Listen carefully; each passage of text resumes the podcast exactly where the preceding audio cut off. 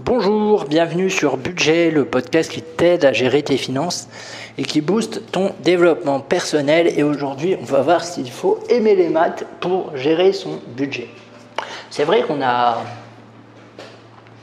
on a l'impression que euh, faire son budget égale aimer les maths. Moi, au début, j'avais cette impression-là.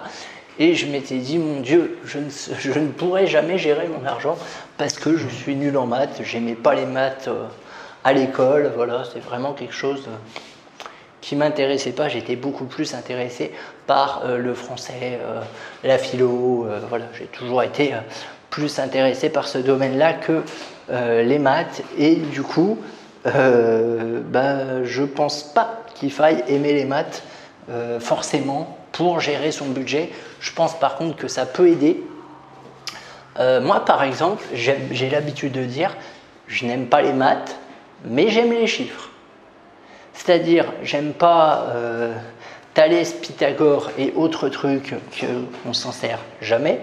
Par contre, j'aime bien le principe de savoir faire une soustraction, une division, une multiplication et une addition.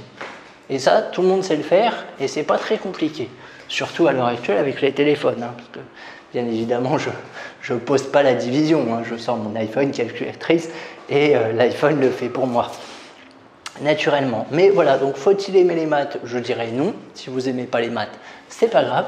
Par contre, aimez les chiffres, aimez les additions, aimez les soustractions, les multiplications et les divisions, et vous avez besoin de rien d'autre comme formule, comme opération, parce que là c'est même pas des formules, c'est des opérations, comme opération mathématique pour gérer votre budget. Donc sortez-vous de la tête que gérer son budget égale maths, c'est pas vrai.